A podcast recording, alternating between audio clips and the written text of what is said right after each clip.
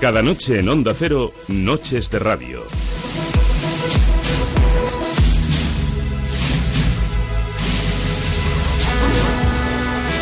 Con Carlas Lamelo.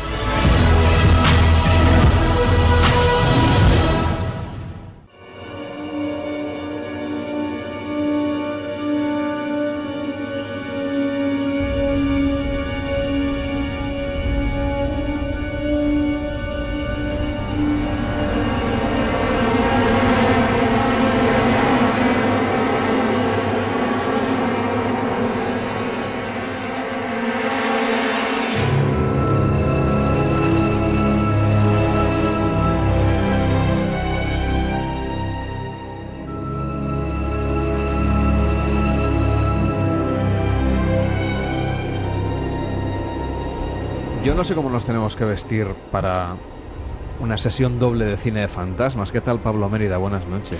Buenas noches. Puedes recurrir a la sábana blanca, que es muy... Y las cadenas. es muy recurrente y, bueno, no es cómodo, no es cómodo verte una película debajo de una sábana blanca. Puedes caracterizarte de Iker Jiménez también, tampoco es cómodo. Hombre, entre una sábana... tampoco es cómodo. Eh, y puedes jugar a que simplemente eres un espectro que nadie te ve. El hombre invisible. Hmm. Fantasma, los fantasmas en realidad no se ven, ¿no? Bueno, no sé. Hasta que, hasta que no se manifiestan, quiero decir. Y esa viscosidad de los... De, ¿Cómo se llama el, bicho verde de los cazafantasmas? El fantasma no me acuerdo.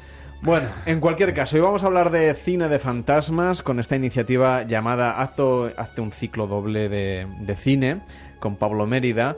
Ya sabéis que bueno, ha publicado una serie de libros que van, van a salir, están ya editados, pero van a ir saliendo a través de Amazon. Tienes uno ya sobre supermujeres. Supermujeres. Y hoy nos llega el último ciclo que también va a ser editado y publicado en los próximos meses. Y este es sobre cine de fantasmas. Claro, cine de fantasmas hay un montón. De la marinera. De terror y no de terror. Quiero decir, mm. Ghost también es cine de fantasmas. Exacto. Ghost es eh, la vertiente romántica. No debe haber muchas películas románticas de fantasmas. Bueno, bueno, no sé. Sí, bueno, el fantasma y la señora Muir. Había algunas, algunas pelis eh, que tenían su, su rollo romántico con el tema de los fantasmas. Hay una vertiente muy importante que es la vertiente cómica.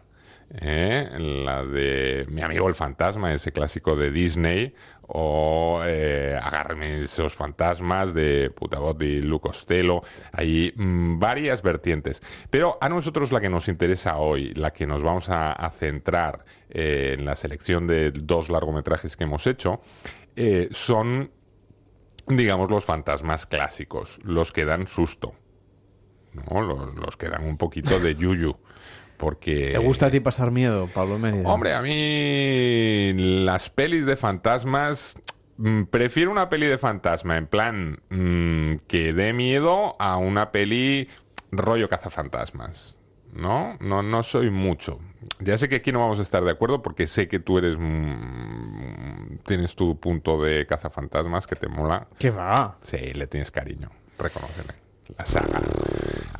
Me da una pereza terrible. Bueno, pero... ¿Fue el verano pasado o en la Navidad pasada? Hace no sé cuánto que sacaron la nueva versión. Por ahí. Terrorífica. Ya. Pero y revisitar la original también es una experiencia. Es una experiencia, pero bueno, a todos nos acompañó. No, no, soy yo fan de los cazafantasmas. ¿eh? Vale. Yo soy... mucho del, del look eh, del mono este de trabajo que llevaban y tal. Eso, quizás sí. Yo soy más del fantasma mm, puro y genuino. Del fantasma tipo eh, los otros, The Rings, estos que te, te, te dan susto. Y para esta selección que hemos hecho esta semana he querido coger dos pelis que me parecen emblemáticas. Una es todo un clásico, eh, la otra es mucho más desconocida, pero no por ello interesante. Y, son pelis con fantasma fantasma, que es eh, lo que tiene que ser, ¿no? Vamos a hablar, por ejemplo, de El sexto sentido, de 1999. Ese accidente de ahí delante. Sí, Una señora. Ha muerto. Dios mío, ¿puedes verla? Sí. ¿Dónde está? Está junto a mi ventanilla.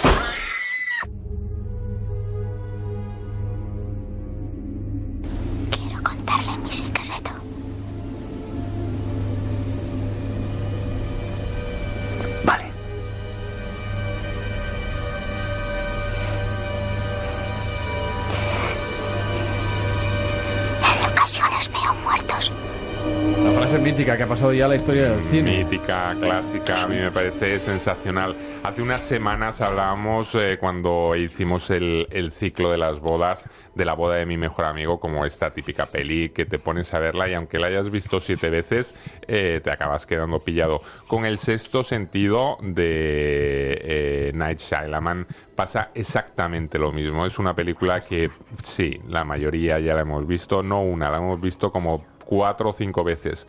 Pero como te sientes a verla delante de la tele, te la vuelves a tragar. Porque es una peli fascinante, es una historia maravillosa. eh, protagonizada por Bruce Willis y Haley Joel Osment. eh, que cuenta, bueno, la, la historia de un psicólogo infantil que se pone en contacto, pues eso, con este chavalito que vive atormentado porque, como le acabamos de oír decir, en ocasiones ve muertos. Y claro, pues fíjate qué fastidio, ¿no? Y hasta ahí puedo leer. Hasta ahí no puedo podemos leer. decir nada Sí, por si sí, acaso alguien no la ha visto. La película, por si acaso alguien no la ha visto, mejor no desvelar nada más. Eh, es un saco de sorpresas y de giros muy, muy bien llevados. Y eh, a mí me parece, desde luego, una, una peli maravillosa. Un antes y un después en el cine de fantasmas que eh, merece mucho la pena de ver y que desde luego no podía faltar en un ciclo mm, de fantasmas, claro. Estamos repasando películas curiosas que podemos ver a lo largo de este verano, que no sean de estreno, sino que estamos recuperando cine de catálogo a través de esta iniciativa de hacerse un ciclo. Por cierto, nos podéis mandar vuestras recomendaciones también a noches.onda0.es, a nuestro servicio de WhatsApp y, por supuesto, también a las redes sociales, a facebook.com barra noche radio y arroba noche radio en Twitter. Hoy hablando de cine de fantasmas, queríamos recomendar también Under the Shadows, una película que tiene también una distribución limitada, como nos ha pasado en otras semanas, una película reciente del año 2016. En España se ha estrenado bajo el título de Bajo la sombra. Y no es fácil encontrarla, um, bueno, en las plataformas digitales sí, Sí, que está. está, está disponible ya en, por ejemplo, Movistar Plus y en Rakuten TV eh, ya, ya se puede encontrar. Eh, es, es una producción que no ha logrado tener eh, una gran distribución porque es una, una peli independiente eh, rodada en... eh, no rodada, producida en Reino Unido, rodada en, en Teherán y que la traigo precisamente por eso, porque me parece muy original el, planteamiento. Eh, en muchas ocasiones, claro, las, las pelis de fantasmas pues transcurren en una casa encantada, en villas solitarias, etcétera, etcétera. Bajo la sombra, lo que tiene de interés es que nos lleva a un lugar como Teherán, en los años 80, eh, cuando se estaba mm, produciendo la llamada Guerra de las Ciudades. Eh, estaba en conflicto, eh, bueno, la, gente vivía aterrorizada ya de por sí con el tema de, la guerra. Entonces, aquí la película nos plantea como un matrimonio se tiene que separar porque el cabeza de familia tiene que ir al frente y se queda la madre con su hija pequeña viviendo en, en una casa. Una casa que de pronto cae sobre ella, eh, bueno, pues un, un, misil que no llega a estallar. ¿Vale? Y entonces, bueno, mmm, se quedan todos así un poco pillados, pero mmm, la cosa no pasa a mayores. Salvo que a partir de ahí, la niña empieza a decir que hay alguien en la casa. Y entonces la madre eh, empieza a investigar y a través de un vecino descubre la leyenda del Dijin, que es una especie de demonio que puede entrar en, en las casas cuando ocurren este tipo de cosas, eh, que por ejemplo haya una bomba que no explote, cosas así. Bueno, el caso es que, cierto o no, la leyenda, eh, la madre empieza a fijarse en todo lo que dice su hija y comienza a comprobar que efectivamente algo raro está pasando y que en la casa se les ha metido a alguien al que no esperaban. Y a partir de ahí, sustito. Que es de lo que se trata al que final, ¿no? Buena peli, es una peli muy original, eh, una peli además eh, dirigida, es el debut de un director eh, llamado Baba Kambari, que de alguna manera ha llevado a la pantalla sus eh, casi casi te diría experiencias personales, no tanto por la existencia del fantasma, sino porque él tuvo que vivir en, en en los tiempos del conflicto y ver cómo su padre eh, se alejaba de la casa y se quedaba en una situación de verdadera angustia y verdadero terror, ¿no? Terror que a veces se veía además alineado por las leyendas y las habladurías que, que corrían por esa época. Todo esto le ha servido a él eh, como material de inspiración para Under the Shadow, bajo la sombra, una película que desde aquí recomendamos para disfrutar de este ciclo de fantasmas. Cuéntame, ¿cómo va a ir ahora la, no sé, el, el periodo de publicación de todas estas guías que has recomendado a lo largo de todas estas noches de radio durante todo este verano, con sesiones dobles, con ciclos de películas, de 12 películas en cada uno de los temas, porque hemos comentado algunos, pero va a haber otros. Tengo yo aquí la lista que me has pasado más o menos entera. De, de las próximas publicaciones. Nosotros hemos comentado, por ejemplo, el, el de Supermujeres, que ya está disponible en Amazon, el de robots, que también lo hemos comentado, pero también hay cine de robos, cine de bodas, que comentamos aquí, de erotismo, de fugitivos. Una pena, ¿eh? No poder haberlo Ay, hecho, porque hubiera, hubiera era- estado bien, nos hubiera dado tiempo. Está Cine bien. sobre la prehistoria, Hmm. el de espías y fantasmas, que sí que lo hemos contado, incluso cine sobre mitología. ¿Cuándo vamos a ir viendo publicados estos libros, estas guías, estas propuestas de hacerse un ciclo de cine con 12 recomendaciones en cada caso, la información de la película, temas a tratar después si hacemos, si decidimos hacer un, un poco de coloquio o de cineforum, que es una cosa De que, Cineforum, que se lleva mucho. que se lleva mucho. y también incluso cómo podemos amenizar la velada para ver esas películas.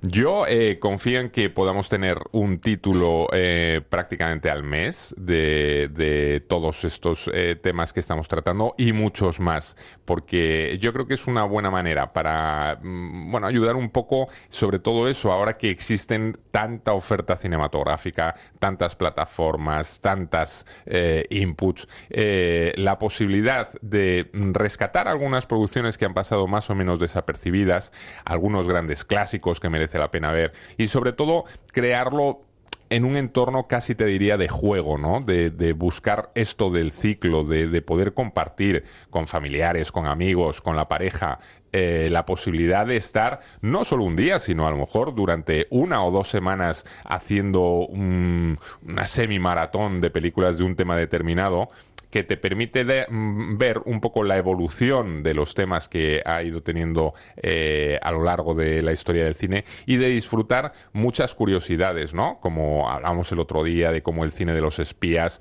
Hollywood lo ha tratado de una manera, en Europa se, ha, se le ha quitado un poco el glamour. Yo creo que son eh, temas interesantes, pero que al final, al cabo, lo único que pretenden es que la gente se lo pase bien viendo pelis y disfrutando del buen cine. Pues ha sido fantástico compartir todas estas noches de radio contigo, estas sesiones dobles de cine. El viernes te esperamos de nuevo para hablar de los estrenos, así que el cine continúa aquí en Noches de Radio en Onda Cero. Adiós, Pablo. Muchas gracias, hasta luego.